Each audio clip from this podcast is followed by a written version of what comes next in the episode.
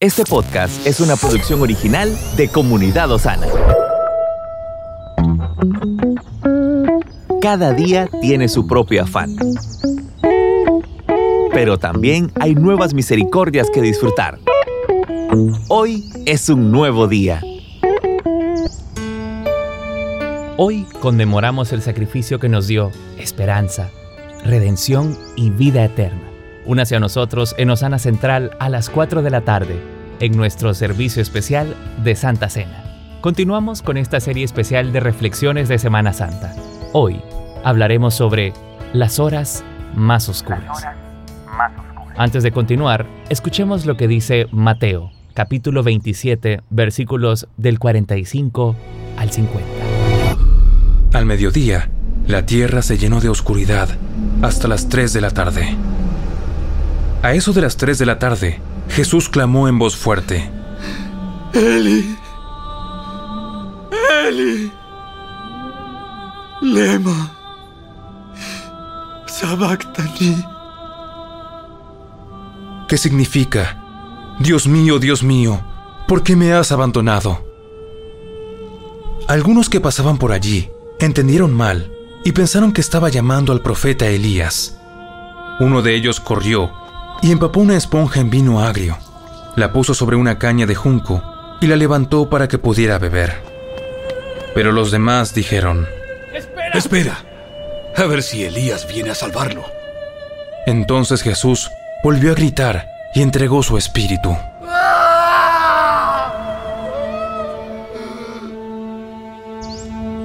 A lo largo de la Biblia, vemos relatos en los que Dios utiliza la creación para enviar mensajes a su pueblo. El acontecimiento más importante de la historia del cristianismo no sería la excepción a esta regla. En este punto de la historia Jesús ya había sido escupido en su rostro por las autoridades religiosas, ya había comparecido ante un gobernador que solo supo desentenderse del asunto, ya había sido sometido al odio de un pueblo que prefirió a un asesino y exigía máxima crueldad para un inocente. Ya había sido torturado sin piedad, ridiculizado, humillado, pisoteado, incluso por sus captores. A pesar de todo esto, Jesús enfrentaba sus horas más oscuras en el verso que leemos hoy.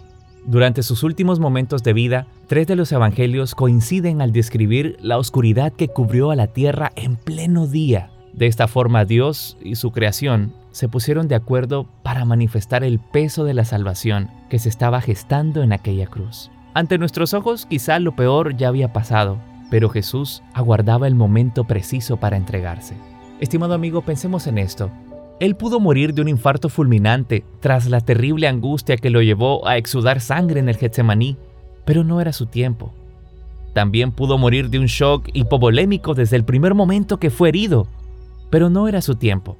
Jesús no estaba simplemente muriendo como consecuencia de sus heridas, Él estaba entregando su vida en nuestro lugar para darnos eternidad, y Dios lo amó por eso.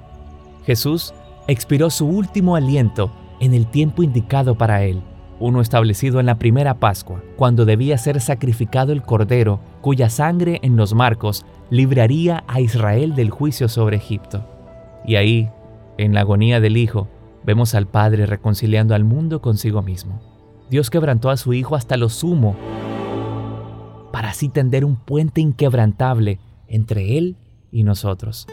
Esa clase de amor está muy lejos de nuestra comprensión Solo podemos experimentarlo y corresponderlo. Y la única forma de hacerlo es reconociendo que el único justo tomó nuestro lugar, pagó el precio de nuestra paz y nos justificó para poder llamarnos suyos.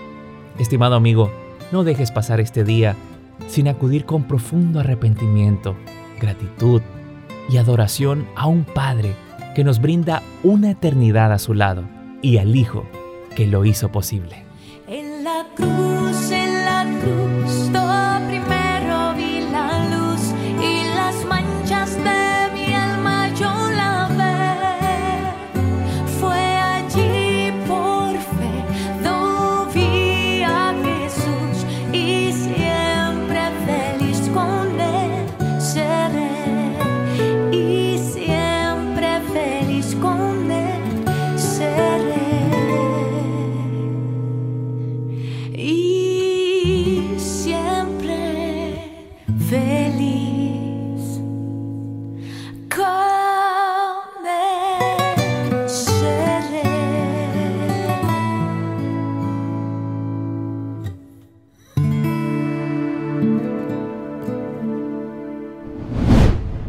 Estamos en tu plataforma favorita.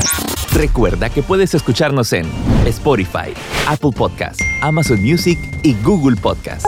Compártelo y sé de bendición a los demás.